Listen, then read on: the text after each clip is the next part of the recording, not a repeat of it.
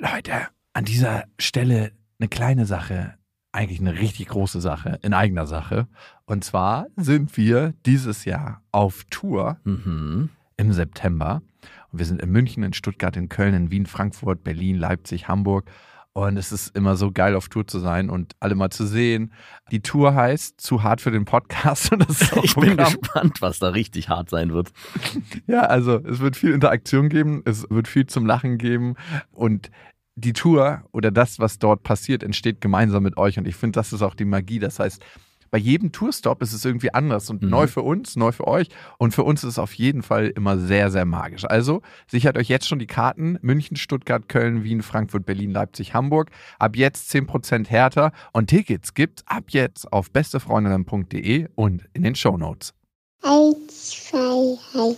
Ich habe, ich habe lieb.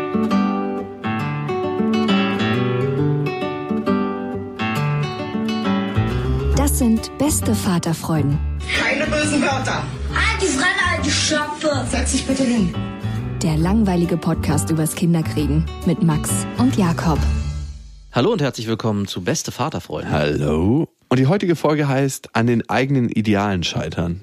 Und ich glaube, man hat oft eine ganz spezifische Vorstellung oder eine relativ spezifische Vorstellung von dem, wie man das so machen möchte. Und wenn man dann zu dem Lebensabschnitt kommt, ist die Vorstellung ziemlich groß.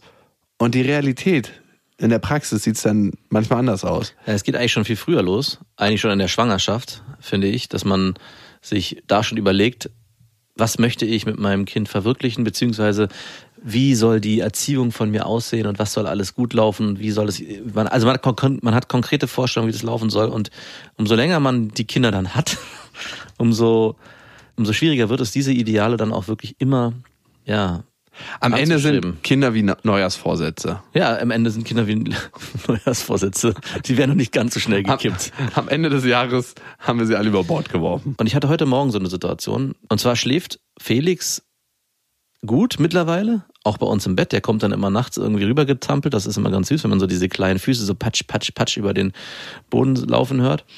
Aber er schläft sehr, sehr seicht. Das heißt, morgens tun wir alles dafür, dass er nicht wach wird. Also man darf ihn nicht mal zudecken. In dem Moment, wo man ihn zudeckt, wird er schon wach und ruft Mama, aufstehen. Und heute kam Marie rüber, heulend, und jammerte darüber, dass ihr Kuscheltier weg sei. Und ich habe dann sofort, hey Marie, sei leise, Felix soll nicht wach werden. Natürlich wurde Felix sofort wach. Und ich habe sie dann richtig angemeckert, indem ich gesagt habe, ey, das kann doch nicht wahr sein, du bist vier Jahre alt.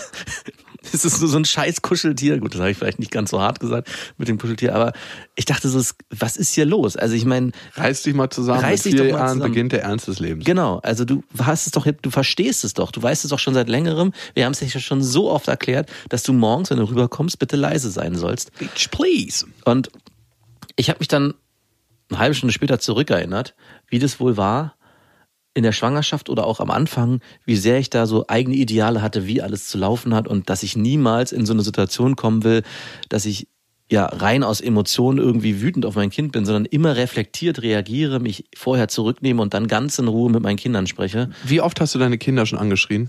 Ach, richtig angeschrien. Ich glaube, einmal gab es eine Situation. Also das heute Morgen war auch kein Anschreien richtig. Es war Aber halt so schon ein, in- so ein Richtung- Ausbruch, so, so ein aber nicht so Und du musstest schon deine Fäuste so in der Tasche ballen. Genau. Und so richtig angeschrien, was war das für eine Situation?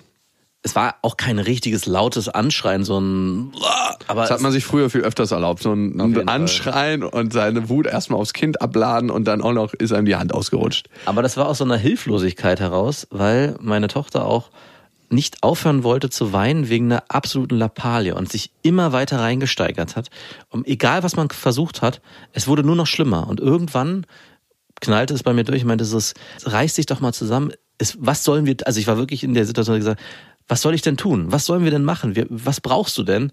Und es war eher so ein hilfloser Ausruf, als dass ich sie angeschrien habe von wegen, jetzt reiß dich zusammen, sondern es war eher, mal gerade im Leben. Hilfe, Hilfe, hilf mir. Und es hat sich auch dann nicht beruhigt. Was am Ende geholfen hat, war abzuwarten und zu gucken, ja. äh, Und dann kam sie dann irgendwann ganz so schluchzend auf, eins, auf mich zu und wollte dann umarmt werden und getröstet werden. Und dann ging es auch wieder. Das Komische war, dass es sich dann gelöst hatte und auf einmal war auch alles wieder gut. Also ich habe dann für mich kapiert, sie brauchte dieses extrem, Mhm. um für sich sich wieder einzupendeln. Also es wäre auch gar nicht gegangen, dass wir von außen das irgendwie hätten korrigieren können. Das erlebe ich auch immer wieder bei meiner Ex-Freundin, dass sie das Weinen des Kindes super schwer aushält und jedes Mal einen fucking Ausraster kriegt. Also ich hatte letztens die Situation, dass Lilla am Eingang stand und sie war ein bisschen übermüdet und hat dann auf einmal angefangen zu weinen. Und mein kleiner Bruder, äh, dem wollte ich schnell noch aus der Wohnung das Geburtstagsgeschenk von ihm holen. Das heißt, ich wusste, sie wird da jetzt zehn Sekunden weinend stehen Ja. Und das ist auch in Ordnung. Ja, natürlich. Und das erste, was meine Ex-Freundin gemacht hat, kam angerannt, so richtig stampfen. Die läuft dann immer auf den Hacken so bum, bum, bum, bum, bum. Was hast du wieder mit dem Kind gemacht? Das ist immer der geilste Spruch, der dann wirklich Ja. jedes Mal kommt und ich denke mir so jedes Mal, fick dich, ich habe gar nichts mit dem Kind gemacht. Das ist einfach ein bisschen müde und weint deshalb. Und das ist auch in Ordnung. Aber wenn du es nicht verstärkst durch dein aufgeputztes Verhalten, dann wird sie sich innerhalb von fünf oder zehn, vielleicht auch 20 Sekunden beruhigen, einfach in Arm nehmen, bisschen den Rücken streicheln und dann ist gut. Das Wichtigste als Elternteil, finde ich, ist das Gefühl, das negative Gefühl, was das Kind gerade erlebt und was auch wieder vorbeigehen wird, aushalten zu können. Mhm, genau. Und das ist auch später im Leben eine der wichtigsten Konfliktfähigkeiten. Das negative Gefühl des anderen mit aushalten zu können und das nicht verändern zu wollen, immer. Und das ist, wenn wir als Männer mit Frauen in Konflikt geraten, auch immer der Punkt. Wir halten das Gefühl der Frau nicht aus, bieten Lösungsvorschläge an und geraten darüber in Streit, weil die Frau sich nicht verstanden fühlt. Genau, und da sprichst du genau so ein Ideal an, was ich früher auch hatte oder was ich mir damals vorgenommen habe, nämlich genau diese Situation auszuhalten. Und da, meine Freundin ist da nochmal tausendmal stärker als ich, die hält dieses Geheule viel, viel länger aus und ist trotzdem immer noch extrem fürsorglich. Und es war auch alles mega easy, so die ersten zwei, zweieinhalb Jahre. Und in dem Moment, wo meine Tochter dann mehr in so ein bewusster Mensch geworden ist, der halt nicht nur über Mama und Essen, sondern viel mehr ja das eigene Ich entwickelt hat und das eigene Ich wahrgenommen hat, sind diese Situationen halt ausgeartet. Das heißt, dieses Aushalten von 20, 30 Minuten und nicht Sekunden, Ja, okay, so wird lang. dann, ja, ja, das wird, Wow. wird richtig anstrengend und schwer. Forget word I just said. Genau. Und also ich bin ja schon ziemlich schnell. Ich, bei mir sind es so nach fünf Minuten, denke ich schon so, okay, ich verlasse jetzt das Zimmer und komme dann später wieder, wenn wieder alles in Ordnung ist. Aber wenn meine Freundin dann so nach 20 Minuten schon an so eine Grenze kommt, weiß ich, okay, jetzt darf ich auch. Und ich finde, das geht alles am Anfang, die ersten zwei Jahre, aber dann muss man gucken, wie stark kann man an diesen Idealen festhalten, die man sich vorgenommen hat. Und diese Situation, die du beschreibst, ist genau die, wo ich auch an mich anhalten wollte und sagte, ey, das wird nie passieren. Ich werde immer in der Situation Ruhe bewahren, weil ich weiß, das Kind hat ein Bedürfnis und das muss es ausleben. Und meine Grenze braucht es hier nicht, sondern es braucht vor allem Fürsorge. Aber wie ich vorhin die Situation mit meinem Sohn beschrieben habe und meine Tochter, die ihn geweckt hat, mit vier Jahren ist sie halt schon so bewusst, dass sie bestimmte Dinge auch vom Kopf her entscheiden kann. Nicht alles ist nur noch Emotion, die durch einen durchfließt und die muss raus, sondern gewisse Sachen können auch Vierjährige meiner Meinung nach schon langsam entscheiden. Und das sehe ich ja auch im Alltag. Sie sagt ja auch ganz bewusst, was sie nicht möchte. Wir haben sie heute gefragt, ob sie zu einem Geburtstag möchte von einer Freundin von ihr. Da sind auch viele andere. Und man so, nö, die mag ich nicht, gehe ich nicht hin. Und das ist ja auch okay so. Ne? Ach, dann geht die da nicht hin. Dann geht die da nicht hin, das entscheidet die dann selber, klar. Und ich finde, Eigentlich denkst du dir so Jackpot, ja, genau. Ich habe auch noch alles versucht, sie zu überreden, weil das ist ein Geburtstag, wo sie alleine hingeht. Nein, nein, da muss ich nicht mitgehen. Ich kann das Kind Ah. abgeben. Ja, ja. Das war ja das Gute daran. Ich meinte, hier bitte, willst du nicht? Das ist doch total nett und so. Nö, möchte ich nicht. Ich kenne da keinen und deswegen möchte ich zu Hause bleiben. Ich so, okay, natürlich darfst du gern zu Hause bleiben. Da hast du dich wieder erkannt, ne? ja, absolut. Ich erkenne kann dein Gefühl 100% verstehen. Ja, ne, also ich erkenne da meine Tochter auch sehr stark, die bleibt auch lieber zu Hause oft und macht lieber, spielt lieber mit sich und mit ihren Playmobil, was sie hat, und das reicht ihr dann auch vollkommen aus. Das bist du. Ja, ich weiß. Ist das ein Ideal von dir, dass sie das anders lebt als du? Oder ist das für dich so ein angenehmes, wohliges Gefühl, dass sie vielleicht so eine wird, die so ein bisschen zu Hause rumbrödelt? Ich bin ein bisschen zwiegespalten, weil ich einerseits natürlich mich freue darüber zu erkennen, dass sie Teile von mir hat und die auch mich natürlich positiv verstärken, weil ich denke, hm, so falsch kann es nicht sein, weil ich habe ihr das ja nicht anerzogen, sondern sie hat es ja, entscheidet das ja selbst für sich und sie fühlt sich damit wohl. Und auf der anderen Seite weiß ich auch, dass es wichtig ist, dass sie trotzdem, und das macht sie ja auch, und das macht sie auch gerne, sich mit Freunden trifft und Unternehmungen äh, gerne annimmt, weil am Ende will ich keinen Eigenbrötler, der irgendwie keine Freunde hat und dann und mit 25 immer noch zu Hause wohnt und eigentlich die einzigen Bezugspersonen sind Mama und Papa. Ja. Und ich wusste nicht, ob ich dir das sagen darf, aber ich hatte eine Situation mit deiner Tochter und ich habe dein Verhalten so in ihr wiedergefunden, dass ich dachte, krass, ich habe mich immer gefragt, ob du das bist, die sie so erzieht und sozialisiert, oder ob sie das selber ist. Mhm. Das war meine Erziehungsfrage schlechthin. Also, Ja. weil sie ja eine Zeit lang überhaupt nie Hallo gesagt hat, ne? Ja. Ja, also, muss man so sagen. Also, Ja, genau, aber es gibt ja viele Kinder, die ja, ja. sagen. Ich kann es jetzt nur an deinem Ja, Kind ja. festmachen. Du hattest ja vorher keinen Kontakt zu anderen Kindern. Ich hatte nie Kontakt zu Kindern, die nicht Hallo gesagt ja, stimmt, haben. sie hat nicht gern Hallo gesagt. hat nicht Hallo gesagt. Man konnte mit ihr eigentlich auch nicht reden. Sie muss ungefähr drei gewesen sein. Mhm. Und ich kann es auch nachvollziehen, dass man in einer gewissen Weise schüchtern ist. Aber ich dachte, sie lebt alles das, wozu du dich heutzutage zwingst. So auf einer komischen gewissen Ebene. Also sie lebt alles das, was du abgelegt hast, aber was du eher manchmal habe ich das Gefühl als Zwang abgelegt hast für dich. Also deinem natürlichen Wesen würde es äh, fast im Sprechen so zu sein wie deine Tochter. Also auch manchen Leuten nicht Hallo zu sagen, wenn du keinen Bock hast, Ja. die, ähm, nicht mit denen zu reden, Es ist dich ja wegzudrehen. Es ist ja teilweise noch so. Also ich sag, und da habe ich mir letztens auch eine Schelte von der Freundin meines äh, Bruders anhören müssen. Wir waren auf einem Geburtstag, wo viele, viele Leute da waren und ich habe am Ende nur ganz selektiert die, die genau vor mir standen, auf Wiedersehen gesagt. Und viele habe ich einfach Anderen waren nicht würdig. Und nein, ich habe einfach, ich hatte einfach keinen Bock, Mann. Das sind so viele Leute da alle immer umarmen, das ist mir viel zu anstrengend. Und meine Tochter hat auch nur gewunken. Felix dagegen, und der hat es dann aufgebrochen, ist dann zu jedem hin und hat jedem die Hand geschüttelt. Also wirklich zelebriert und auch uns. Und da, das beantwortet ein Stück weit meine Frage. Ja. Ist es Wesen ja, oder ist es Erziehung? nein. Also natürlich ist es immer eine Beides, Mischung aus ne? beidem, aber wir machen ja in Teilen sogar das Gegenteil. Wir versuchen ja unsere Tochter zu motivieren. Sie weiß, dass das geschauspielert ist bei dir. ja, vielleicht weiß sie das auch. Aber sie dazu zu, ja, zu bringen, dass das dazugehört. Also, dass man halt nicht Oma und Opa, wenn sie den ganzen Tag mit denen gespielt hat und sich auch gefreut hat, dass sie da waren, eben nicht am Ende einfach nur den Rücken zukehrt und weder auf Wiedersehen sagt und noch gar nichts. Und wenn sie das dann macht, dann kommt auch so ein Schmunzeln in ihr Gesicht, weil sie ganz genau weiß, ich habe da nicht so richtig Bock drauf, aber mittlerweile ist es auch so ein Spiel. Also mittlerweile versteckt sie sich auch und verdreht, verdreht sich nach hinten und weiß ganz genau, ah, ich weiß, ich muss das gleich machen, es gehört dazu, ich habe zwar keinen Bock drauf, aber am Ende gehört es dazu. Soweit ist sie ja schon. Es ist auch wieder eine bewusste Entscheidung. Also wie ich vorhin meinte, mit vier Jahren oder fast viereinhalb kann sie auch schon bestimmte Dinge einfach entscheiden, ohne dass es jetzt nur, ich traue mich nicht und ich habe Angst. Und da sind wir auch an einem Punkt. Ganz oft haben wir Situationen, wo wir uns fragen, sollen wir das Kind lassen? Also wenn sie zum Beispiel nicht schwimmen gehen will, sie geht in der Kita schwimmen, was ein sehr, was sehr, sehr Positives ist. Und da hat sie jetzt schon zweimal in der Kita entschieden, nö, ich will nicht, ich habe keine Lust, ich gehe nicht schwimmen. Und da sind wir so an einem Punkt, darf sie das? Also natürlich darf sie das, aber Aber es wird dann trotzdem schwimmen gegangen. genau.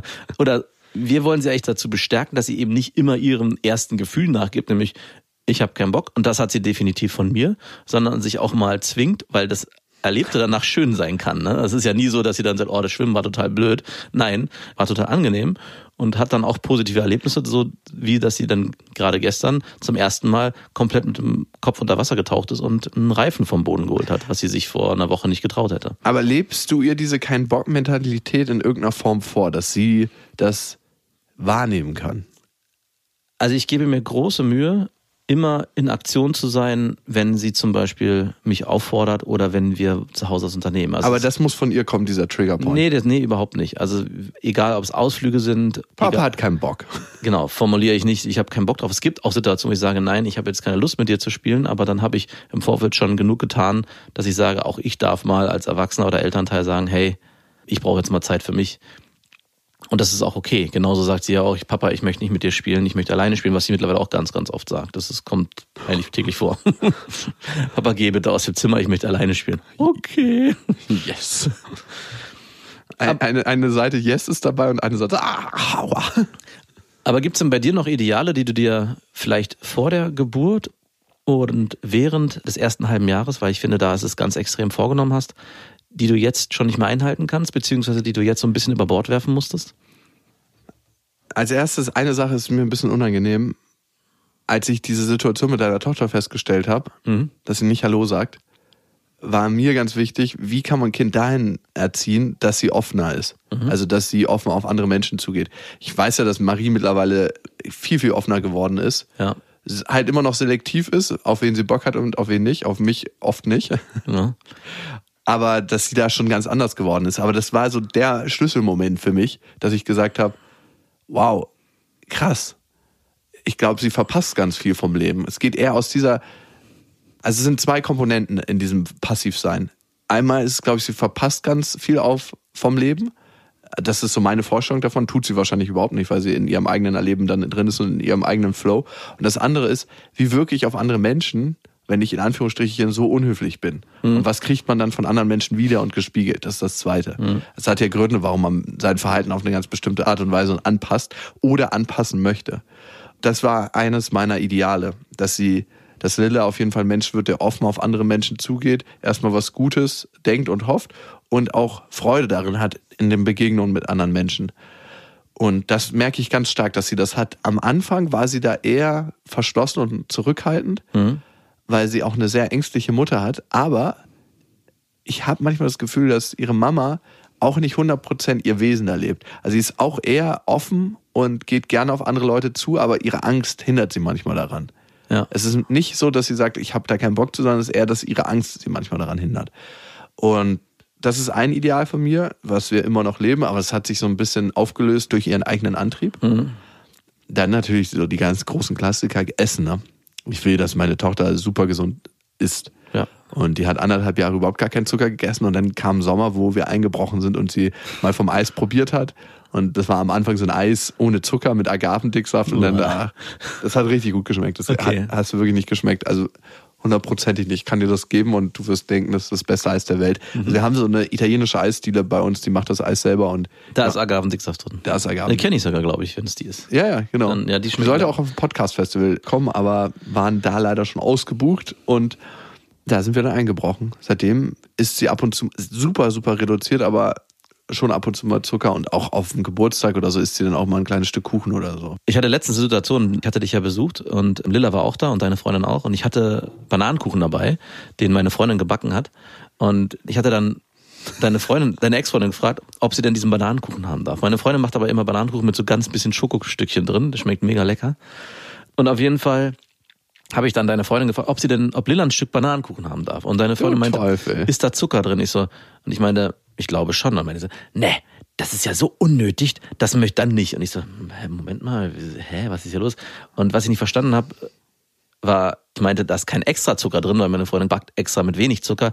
Aber natürlich ist in der Schokolade ein bisschen Zucker drin. Deswegen war. Ah, okay. Aber ich war sofort in so einer Verurteilung. Halt, Wie kann man so extrem sein? Dem Kind wird hier was Schönes genommen, weil ich weiß ja, dass dieser Bananenkuchen an sich nichts Schlechtes ist. Da ist ein bisschen Zucker drin, weil Schokolade drin ist. Aber ansonsten ist der wirklich die einzige Süße, die da drin ist, sind die zerquetschten Bananen, die einfach schon ein bisschen älter sind.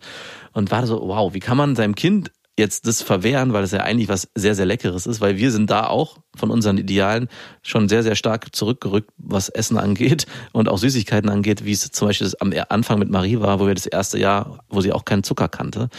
Und da ist mir nochmal aufgefallen, wie sehr man auch ganz schnell, und ich glaube, das ist vor allem mit dem ersten Kind so, auch in so eine Haltung kommt, nein, mein Kind nicht. Mein Kind isst keinen Zucker. Aber auch, wenn man mit den Idealen gebrochen hat, andere dafür Genau. verurteilt, dass sie noch diese Ideale haben. Genau, darauf wollte ich nämlich hinaus. Ich war genau in dieser Doppelsituation, dass ich einerseits dachte, ja stimmt, so war ich auch mal und hätte jeden verurteilt, der mir irgendwas angeboten hätte, der irgendwie, äh, weiß ich nicht, mit Süßigkeit, wo ich auch sage, muss das denn sein? Und mittlerweile bin ich so, naja, okay, ich konnte es dann aber auch ganz locker lässig annehmen, weil ich sage, ihr werdet schon wahrscheinlich nochmal irgendwann dahin kommen, nämlich wenn das Kind irgendwann von selber, und das ist dann der nächste Schritt, wie geht man damit um, wenn das Kind von selber sagt, Papa, Mama, ich möchte Eis essen. Ich möchte kein Zucker mehr zu nehmen. Ja, das wird Lilla wahrscheinlich sagen. Papa, nicht schon wieder Zucker. Aber kennst du nicht den Versuch mit den Ratten, wo die die zuckersüchtig gemacht haben? Und dann am Ende, wenn sie denen den Zucker entzogen haben, haben die Alkohol getrunken, die Ratten. Und Aber der Alkohol wurde ihnen wahrscheinlich auch gereicht. ja, ja, als Ersatzdroge wurden scheu und ängstlich. Eine richtig krasse Nummer. Also Zucker ist die größte Droge der Welt. Das darf man mal nicht vergessen. Ja. Zucker ist die größte Droge der Welt. Aber im Gegensatz zu vielen illegalen Drogen ist sie frei verfügbar. Und auf jedem Kindergeburtstag Genau. Und da sind wir in unserer Erziehung dazu hingekommen, bei einem Kind, was mittlerweile ja die Dinge selber entscheiden soll, da ein Bewusstsein zu schaffen, hey, Zucker ist nicht gut, wir essen das, wenn dann nur ausgewählt zu bestimmten Hey, Situationen. Alkohol ist nicht gut. Wir trinken das nur zu Alkohol darf man erst ab 18 trinken, aber Zucker kann man schon mit einem Jahr. Lilla müsste ja im Idealfall in die Situation kommen, auf einem Geburtstag zu sagen, nein, ich will keinen Zucker, weil Zucker ist schlecht und schmeckt mir nicht. Papa hat gesagt, so, das wäre ja das Beste, was passieren könnte. Das habe ich mir damals Propaganda, auch, Zuckertante. Genau, das hätte ich mir auch gewünscht, dass meine Tochter an einem Kindergeburtstag dasteht. Mm -mm, Die Party ist hier vorbei für mich. wo ist der Apfel? Ich würde gerne einen Apfel oder irgendeine Trockenfrucht als Nachtisch. Das reicht mir. Ist genug Zucker drin. Darauf ist unser altes evolutionäres Ich nicht ausgelegt. Und das funktioniert halt leider nicht. Also Marie ist genauso bei einem Kindergeburtstag, freut sie sich, wenn es da Gummibärchen gibt. Aber ich glaube, was unsere Erziehung oder zuckerverminderte Erziehung gemacht hat, ist, dass sie sehr schnell zuckersatt ist. Also sie schafft es zum Beispiel nicht mal einen Lolli aufzulutschen. Der Ach, ist noch, weil das für sie am Ende da drei, vier Mal dran rumzulutschen reicht. Oder eine kleine Gummibärchentüte, da braucht sie am längsten für, für von allen anderen Kindern. Während alle Kinder die reinstopfen, ist sie diejenige, die wirklich sich jedes Gummibärchen nach und nach und am Ende immer noch eins hat und die dann auch noch teilt, weil sie so viel hat, äh, weil sie so lange gebraucht hat. Und dann die anderen Kinder denken, ey, du hattest ja so viel, gib mal welche ab. Ich habe was krasses letztens auf einer Party gesehen. War auch auf dem Kindergeburtstag. Und da kam so ein fünfjähriges Mädchen zu seiner Mutter an, so, Mama! Er hat den Kopf in den Nacken gekippt und die Mutter hat ein Päckchen Zucker genommen Ja. aus dem Kaffee raus, hat es aufgerissen bitte. und dem kind, in den Rachen, dem kind in den Rachen geschoben. Und dann dachte ich, okay. Ich finde, sowas muss oft gezeigt werden, wenn man an seinen eigenen Idealen scheitert und zweifelt, dann Ja. alright. Ja, es geht noch schlimmer. Für mich war ein weiteres Ideal natürlich neben zuckerfrei oder zuckerarm, was immer noch ein Ideal ist, viel, viel Gemüse. Mhm. Ich merke einfach, dass Lilla im Moment überhaupt gar keinen Bock auf Gemüse hat. Sie ist bei Nudeln angekommen, wie jedes andere Kind. Wie jedes andere. Kohlenhydrate. Ja, es ist so, sie will eigentlich den ganzen Tag nur Käse und Kohlenhydrate. Und ja, das ist sehr, sehr schwierig. Man muss sie schon ordentlich hungern lassen, bis sie dann wieder bereit ist, die anderen Sachen aufzunehmen. Also Gemüse ist wirklich auch so ein Thema. Am Anfang ist alles kein Problem. Die Kinder, Felix hat auch Mohrrüben, Brokkoli, einfach alles reingestopft. Wir dachten schon, hey cool, der isst das alles. Marie war da ja immer ein bisschen schwierig beim, beim Essen. Und das hat sich jetzt auch geändert. Kartoffeln, Nudeln, Soße und Fleisch, das sind die Sachen, die gegessen werden. Und Mohrrüben werden drauf gemacht. Und sobald die auf dem Teller sind, fängt Felix an zu meckern und schreit rum, bis sie wieder verschwinden. Also der hat uns da auf jeden Fall im Griff. Bei Marie war es wenigstens so, dass man das liegen lassen konnte und sie dann probiert hat. Aber da ist man leider ein bisschen auch, ja, also wenn man das Bedürfnis der Kinder auch ernst nehmen will, muss man da ja auch in irgendeiner Form reagieren. Und da ist immer die Frage, ne? was ist das Bedürfnis der Kinder? Ja. Wann darf man darauf reagieren und wann muss man einen Schlussstrich ziehen? Und das ist auch immer meine Frage, die mich begleitet. Ne? Ich merke, dass Lilla mittlerweile schon so ganz bewusst weiß, wie sie uns steuern kann. Genau. Und wann sie dann so, Genau. die, die kleine Schippe unten, der Mund geht dann immer so vor, so, dass die Lippe so äh, nach vorne schnellt und dann merkt man schon so, gleich geht's los. und dann denkst du immer so, okay, drücke ich jetzt den Pauseknopf, nehme ich sie auf den Arm, gebe ich ihr irgendwie, was sie möchte, oder sage ich, ja, du, das gibt's jetzt nicht. Also geht's um Dominanz, dass ich mein Kind unter Genau. Kontrolle habe und dominieren kann? Oder was wäre jetzt so schlimm daran, ihr den Wunsch zu erfüllen? Genau. Und wann muss man auch tatsächlich einen Schlussstrich ziehen, damit das Kind einen nicht in der Hand hat? Und das ist extrem schwierig auszutarieren, weil man immer in diesem Zwiespalt ist, gebe ich nach und schaffe damit nur größere Probleme in der Zukunft, die noch kommen werden, jetzt in den nächsten Tagen, oder bleibe ich konsequent und habe dann in dem akuten Moment ein schreiendes Kind, was vielleicht im schlimmsten Fall das 15 Minuten durchhält, habe aber dafür meine Ideale durchgesetzt. Also Ja, na, und mein Ideal ist auch, dass sie ein selbstbestimmtes Wesen Genau. wird und dass sie Selbstwirksamkeit erfährt. Genau. Das heißt, dass ihre Stimme gehört wird. Und ich meine, sie hat ja noch nicht so viele Möglichkeiten Eben. in ihrem Ausdruck. Darum ist für mich die Frage, strebe ich ein Ideal nach, wenn sie auf mich hört und ich in dem Moment sagen kann, nö, das gibt's nicht, fertig. Mhm. Genau. Und sie einfach die Klappe hält. Oder strebe ich in meinen Idealen nach, wenn ich dem nachgebe und sage, hier habe ich ein Erlebnis geschaffen, wo du deine Selbstwirksamkeit erleben konntest. Genau, und das ist halt ganz oft die Situation, dass man ja im, in, in dem Zwiespalt ist, bleibe ich hart, weil das mein Ideal ist, oder lasse ich das Kind selbstwirksam entscheiden? Und das ist gerade in den ersten drei Jahren extrem schwer, weil man halt auch in dieser Trotz-Bock-Phase ist, gerade so mit zwei Jahren, wie bei Lilla ja auch, ähm, die ja kurz davor ist.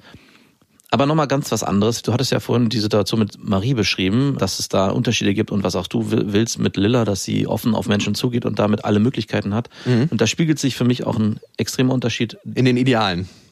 genau, die wir beide auch leben. Da spiegelt sich vielleicht dann doch mehr unsere Eigenschaften, die auch unsere Kinder in- erleben, die wir selber in uns tragen. Nämlich, du bist, glaube ich, jemand, der sehr offen und sehr positiv auf viele Menschen zugeht und dann im zweiten Schritt sagt, okay, ich filter jetzt aber. Also äh, Was habt ihr für Möglichkeiten Genau. und dann filter ich? Vielleicht so, also es wäre sehr negativ formuliert, aber auch du findest, triffst ja dann irgendwann eine Auswahl und sagst, okay, mit dem verstehe ich mich besonders gut, mit dem fühle ich mich hingezogen, mit dem möchte ich mehr Zeit verbringen und die andere Person, der ich auch sehr offen gegenüber war und dadurch dann auch die Chance hatte, den vielleicht gleich im ersten Moment richtig kennenzulernen, filter ich dann aber für mich Dadurch aus. gerate ich auch manchmal in blöde Situationen, dass ich merke, dass Leute dann mehr wollen Ja, stimmt. und ich dann irgendwie mich da rausfinden muss und da bin ich sehr, sehr schlecht drin. Und bei mir ist es genau andersrum. Ich bin im ersten Moment erstmal reserviert, möchte erstmal kennenlernen, äh, im Großen und Ganzen.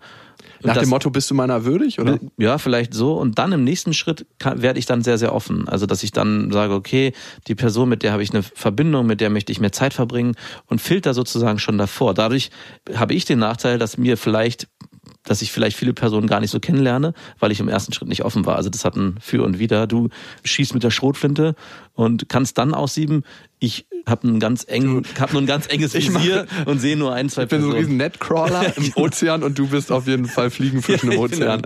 Und im Prinzip ist, ähm, ist das, Nachhaltiger ist deine Methode. Weiß ich gar nicht, weil am Ende verpasst man dadurch viele Chancen. Und im Prinzip ist meine Tochter da sehr ähnlich, weil, und das ist eine konkrete Situation, wenn sie zum Beispiel bei einer Freundin schläft, höre ich dann von dem Vater der Freundin, wie genervt er ist von Marie, weil er sie den ganzen Tag zulabert und so viel erzählt und auch frech ist zu ihm. Also das bestärkt mich dann eher, weil ich dann merke, okay, sie ist nicht zurückhaltend und schüchtern, sondern sie ist im ersten Moment erstmal reserviert und dann im zweiten Schritt hat sie den Mut auch entsprechend zu agieren. Aber das Und- entspricht ja schüchternen und zurückhaltenden Menschen. Genau, ja, klar. Aber schlimmer wäre es, wenn sich dieses, diese erste Schüchternheit nie äh, einstellen würde, sondern sie die ganze Zeit eigentlich so ein kleines zurückhaltendes Mäuschen Weißt du, was bleibt. ich daran spannend finde? Bitte? Dass du dich jedes Mal erklärst, wenn ich solche Punkte aufgreife.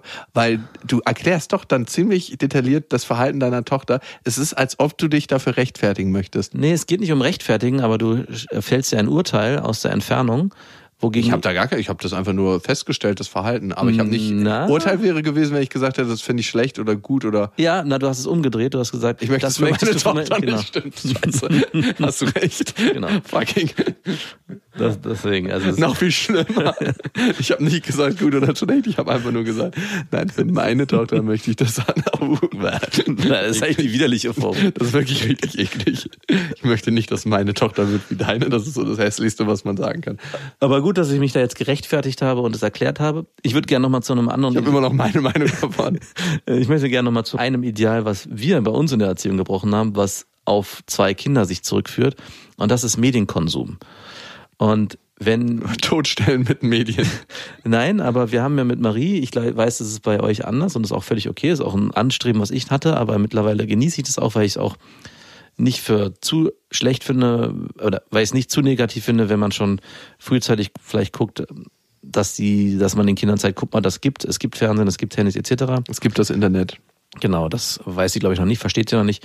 Aber wir haben ja schon, weiß ich nicht, mit zwei bei ihr angefangen, ich glaube, zwei war es, eine Folge am Abend, zum Beispiel Bobo, wie die zehn Minuten geht, am Abend zu gucken. Und da war sie aber erst zwei. Und mit zwei Kindern ist es natürlich jetzt so, wenn wir abends mit Marie dieses Ritual nach dem Abendessen durchleben, haben wir natürlich ein zweites Kind, was ein halbes Jahr ist und dann natürlich auf der Couch mitsitzt und mitguckt. Das heißt also, Felix hat schon viel, viel früher ähm, Der wird mal Programmierer, macht dir genau, keine Sorgen. in die Röhre geguckt. Und es ist jetzt schon selbstverständlich. Und das ist bei allen Dingen so. Alle Ideale, die wir bei Marie noch sehr, sehr hoch aufgehangen haben, wie Zucker erst ab einem Jahr, obwohl wir ja keine Zeit gesetzt haben, sondern eigentlich gesagt haben, wir wollen es so lange wie möglich vermeiden.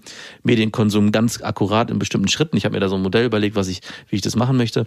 Und bei Felix ist es immer so, ja, das ist das zweite Kind, das läuft einfach mit und die Ideale gelten für ihn in gewisser Form einfach auch nicht. Und das zum Beispiel zeigt es auch beim Vorlesen von Büchern. Ich meine, das ist jetzt nicht so dramatisch, aber Marie lese ich mittlerweile Geschichten vor, die keine, kein, wo keine Bilder mehr drin sind, wo wirklich nur eine Geschichte über mehrere Seiten, wo es nur darum geht, das sie- kognitiv zu erfassen. Genau, sich das vorzustellen und Felix sitzt daneben und muss das dann oft mit ertragen, weil und versteht überhaupt gar nichts. Bilder sind schon schwierig, also wenn da Text drunter ist, aber nur Text ohne Bilder ist für Felix dann so und da merke ich, dass man ja, es ist nicht dramatisch, aber ich glaube, umso mehr Kinder man hat, umso mehr brechen auch die Ideale weg, die man sich Sled läuft nur so genau, die man sich Bei bei, Bernd. bei dem ersten vorgenommen hat. Bei Bernhard, unserem Landarzt. Das letzte wird einfach nur noch ausgesetzt und lebt, äh, erzieht sich Du kommst schon allein. irgendwie klar. Ja, genau. Besuch uns mit Spaß. 18 mal wieder. Hier ist Zucker, hier ist Alkohol.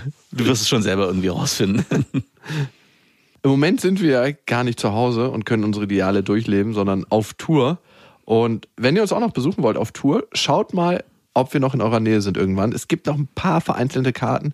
Die meisten Städte sind schon ausverkauft, aber wenn ihr kommen möchtet, vielleicht habt ihr Glück auf bestefreundin.de. Also nicht mit beste Vaterfreunde. Kinderkram wird da rausgelassen, sondern mit beste Freundinnen sind wir auf Tour.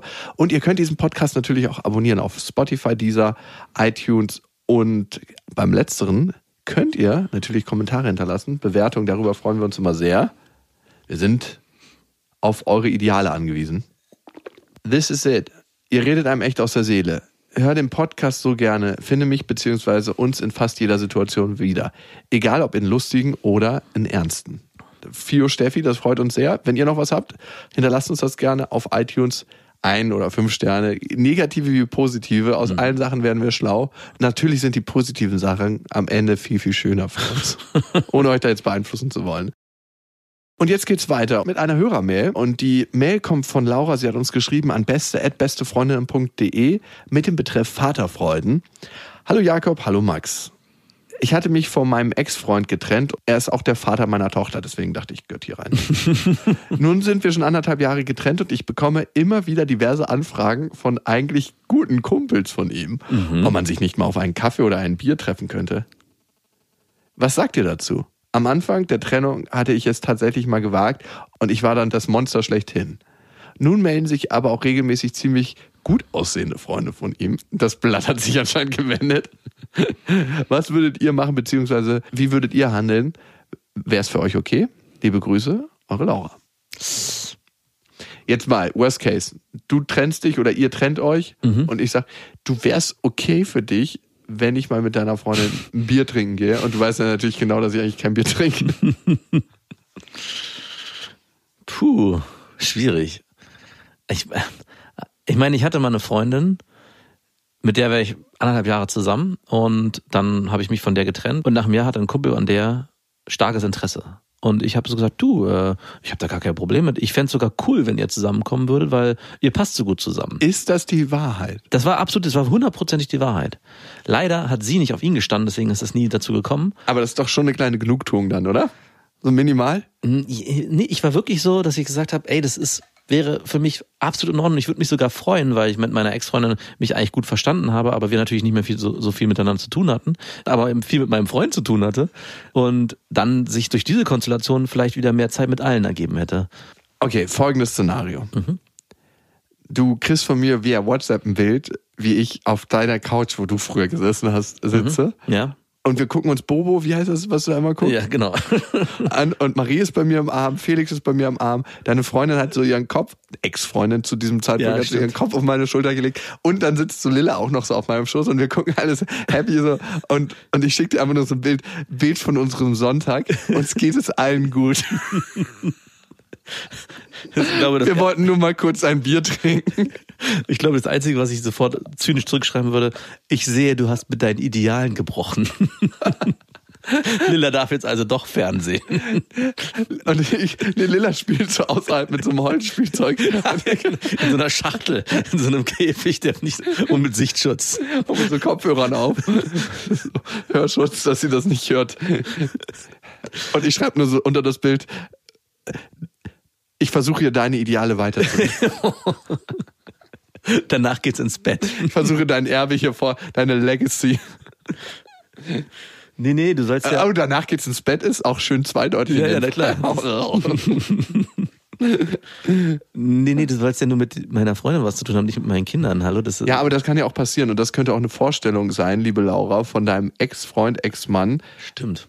dass man nicht nur seine Ex-Freundin verliert auf einer bestimmten Ebene, weil das ist nochmal was anderes, wenn man sich trennt und wenn sie dann nochmal einen neuen Partner hat und wenn sie den Partner noch aus dem eigenen Freundeskreis gewählt hat. Ja. Und dann kommt natürlich noch das eigene Kind dazu.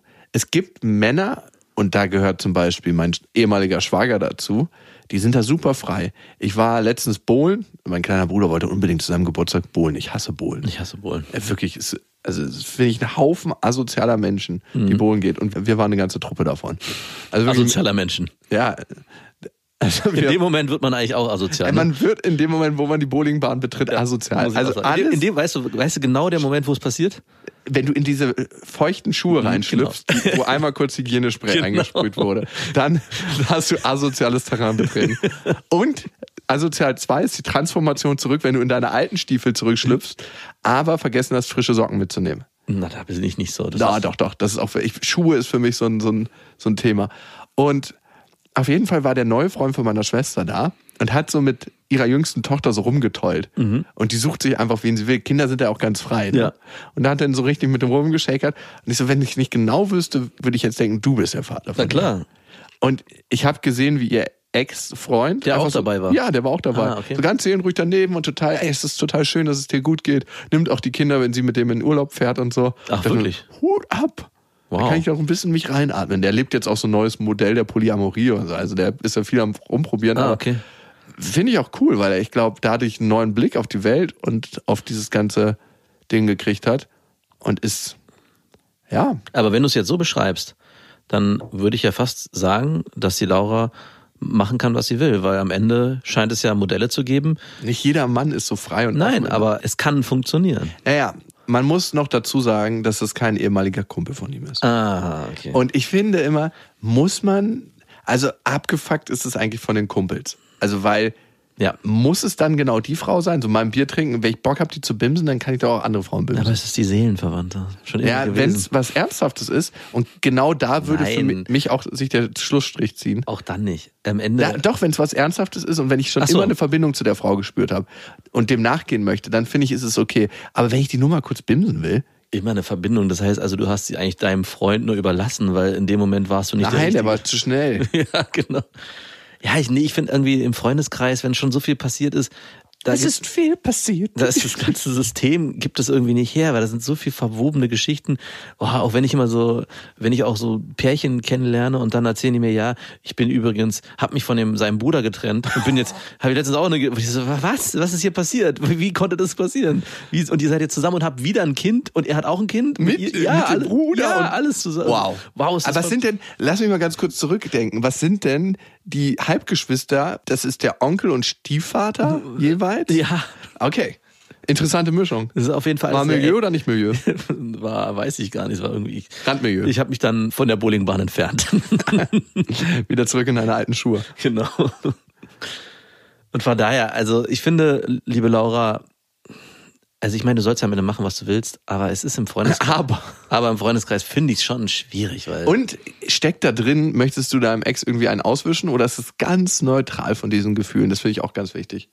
Ich meine, was natürlich mit reinspielt, ist, es gibt natürlich Parallelen. Also, wenn er Freunde hat, man sucht sich ja oft Leute raus, mit denen man sich gut versteht und die gewisse Ähnlichkeiten haben. Und in dem Moment, wo du mit einem von dem zusammenkommst, wird es wahrscheinlich so sein, dass die auch Teile in sich haben, die auch dein Ex-Freund hat. Und deswegen ist es vermeintlich einfacher, sich mit dem auch zu verstehen, weil du dich ja mit deinem Ex-Freund gut verstanden hast, bis zum Tag X. Aber eigentlich sollte man woanders fischen gehen. Aber Ja. die Liebe fällt, wie sie fällt. Ja, ich würde auch danach entscheiden. Wenn es mir wirklich wichtig ist, dann ja. Wenn es ein random Fuck ist, dann nicht. Ja. Ich glaube, es erspart einem am Ende auch viel. So viel Positives und Geiles, wie es hat, Hm. So viel Ärger kann das auch nach sich ziehen. Muss man auf die Gefühle seines Ex-Partners Rücksicht nehmen? Hm. Die Frage kannst du dir ziemlich leicht beantworten und die Frage lässt sich immer aus einer anderen Perspektive am besten beantworten. Wie wäre es für dich, wenn deine guten Freundinnen deinen Ex bimsen würden? Ja. Und damit, wenn ihr eine Frage habt, wenn ihr ein Thema habt, wenn ihr ein Erlebnis habt, was ihr gerne mit uns teilen wollt, dann tut das. Beste at bestefreundinnen.de mit dem Betreff Vaterfreunde ist unsere Adresse. Wir freuen uns über eure Nachrichten. Und ihr wisst ja, es gibt kein richtig oder falsch. Erziehung ist einfach anders. Macht's gut. Das waren Beste Vaterfreuden mit Max und Jakob. Jetzt auf iTunes, Spotify, Deezer und YouTube. Der 7-One-Audio-Podcast-Tipp. Hallo, ich bin Lynn. Und ich bin Leo. Ihr kennt uns vielleicht schon vom True Crime Podcast Mord auf Ex. Eigentlich sprechen wir da ja jede Woche über Verbrechen. Aber da gibt es ja noch ein anderes Thema, das die Menschen und uns schon immer fasziniert hat. Die Liebe. Krasse Geschichten, die wirklich passiert sind. Bonnie und Clyde zum Beispiel. Cleopatra und Caesar. Oder Diana und Charles. Oder halt Camilla. Liebe gibt's bei True Love aber auch nicht nur im klassischen Sinne. Es geht auch um Familie, um die Liebe zum Beruf oder sich selbst oder Freundschaft. Am besten sind ja auch eh die Filme, wo dann am Ende steht, nach einer wahren Begebenheit. Mhm. Das sind so Geschichten, die kannst du dir eigentlich gar nicht ausdenken. Ja. Und das gibt's jetzt eben als Podcast. Und das Ganze heißt True Love. Ja, der Name sagt's eigentlich schon. Aus True Crime wird True Love.